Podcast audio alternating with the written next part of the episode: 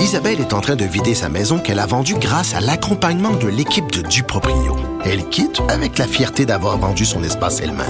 Duproprio, on se dédie à l'espace le plus important de votre vie. Un message d'Espace Proprio, une initiative de Desjardins. Cube Radio. Bonjour à tous, ici Gabriel Gélina du Guide de l'Auto. Montez à bord avec moi pour cette série de podcasts cours de laquelle il sera question de performance, de technologie, d'histoire et surtout de notre rapport avec l'automobile.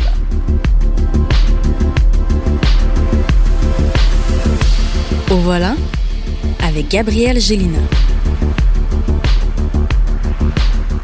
Bonjour à tous. Aujourd'hui, je veux vous parler de véhicules électriques et plus précisément de ce que j'appelle maintenant la troisième vague de la commercialisation des véhicules électriques.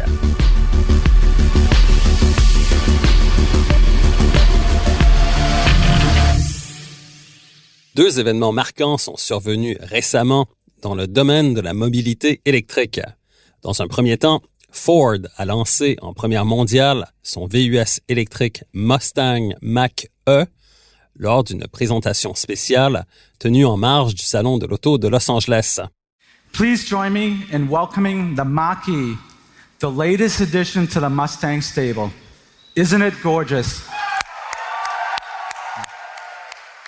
Quelques jours plus tard, et fidèle à son habitude, Tesla a présenté son Cybertruck, une camionnette à motorisation électrique, lors d'une soirée à grand déploiement, Elon Musk étant passé maître dans l'art de créer l'événement à chaque lancement d'un modèle de la marque. Welcome to the Cybertruck unveil. Doesn't look like anything else. Ces deux lancements successifs et la déferlante de nouveaux modèles électriques à venir en provenance de marques comme Volkswagen, Audi et plusieurs autres confirment que nous entrons maintenant dans ce que j'appelle la troisième vague de l'ère moderne de la mobilité électrique. Et si je parle d'ère moderne, c'est parce que les voitures électriques ont connu un premier essor au début du 20e siècle. À cette époque, le parc automobile de la ville de New York, par exemple, comptait autant de voitures électriques que de voitures à essence. Par la suite, les véhicules à moteur à combustion interne ont pris le dessus et la voiture électrique est, à toute fin pratique, disparue du paysage automobile.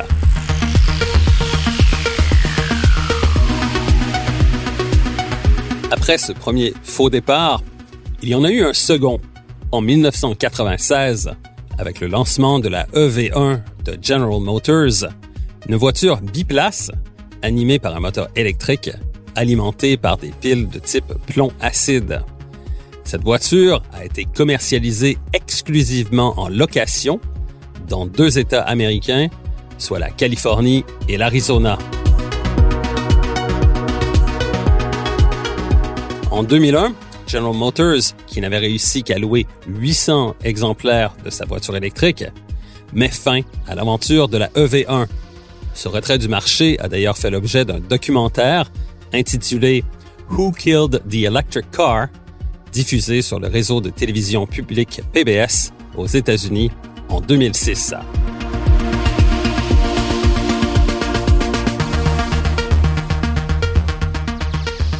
La Nissan Leaf, lancée sur le marché en 2010, fut véritablement la première voiture électrique à connaître une plus grande diffusion, puisqu'elle s'est vendue à plus de 400 000 exemplaires à l'échelle mondiale jusqu'à aujourd'hui. On peut donc dire, à juste titre, que la Leaf de Nissan a été la première vague de l'ère moderne de la mobilité électrique. La seconde vague, c'est l'affaire de Tesla, qui après des débuts modestes, avec son Roadster élaboré à partir de la sportive Lotus Elise, a suivi avec la Model S, une berline de luxe qui a rapidement conquis plusieurs acheteurs de voitures haut de gamme.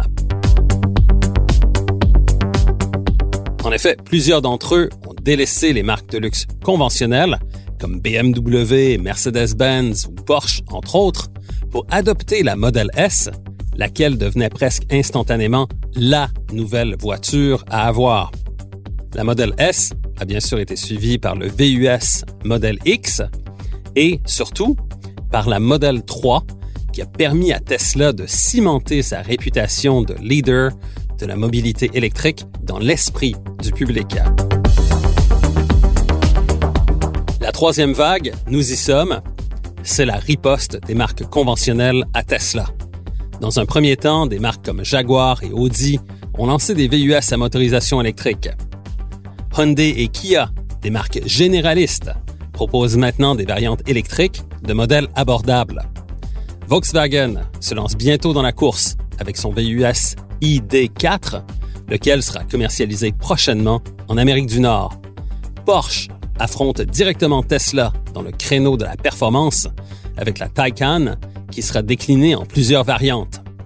Même Mazda, qui a longtemps été réfractaire au concept de la voiture électrique, emboîtera prochainement le pas avec son MX-30, un VUS de taille compacte, animé par un moteur électrique et doté d'un prolongateur d'autonomie prenant la forme d'un moteur rotatif.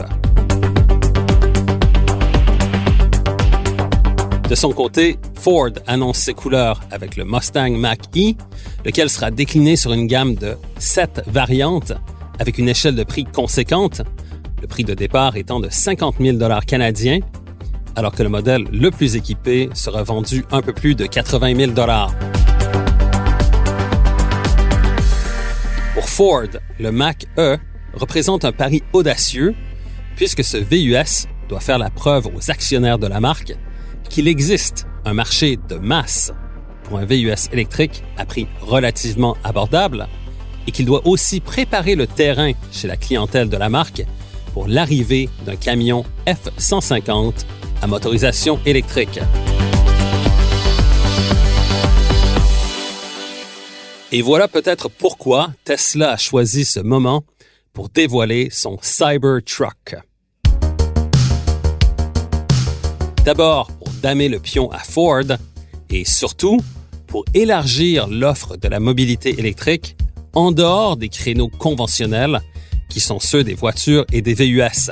Le Cybertruck est un camion au design extrêmement polarisant, doté de capacités exceptionnelles en ce qui a trait aux performances et à l'autonomie, selon les dires d'Elon Musk, PDG de la marque.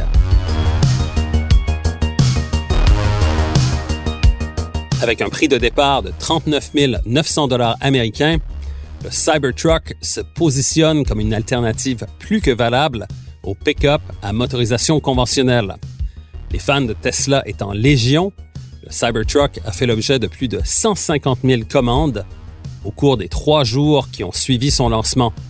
Et pourtant, le Cybertruck, présenté par Musk, ressemble plus à un véhicule concept qu'un modèle de production dans la mesure où il n'est probablement pas légal pour un usage sur les routes publiques. En effet, le Cybertruck n'est pas doté de rétroviseurs latéraux, d'essuie-glaces, d'un pare-choc avant ou de clignotants. Aussi, l'éclairage à l'avant comme à l'arrière prend la forme de deux bandes lumineuses, lesquelles ne sont pas conformes à la réglementation en vigueur, et les roues du véhicule dépassent la limite des ailes, ce qui est aussi illégal. Le Cybertruck peut donc être considéré plus comme un work in progress, comme on le dit communément.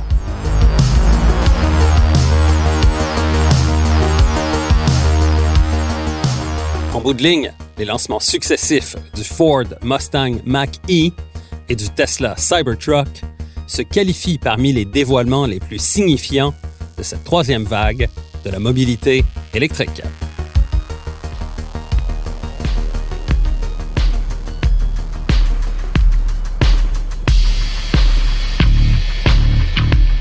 Recherche et animation, Gabriel Gélina. Montage, Philippe Séguin. Une production, Cube Radio.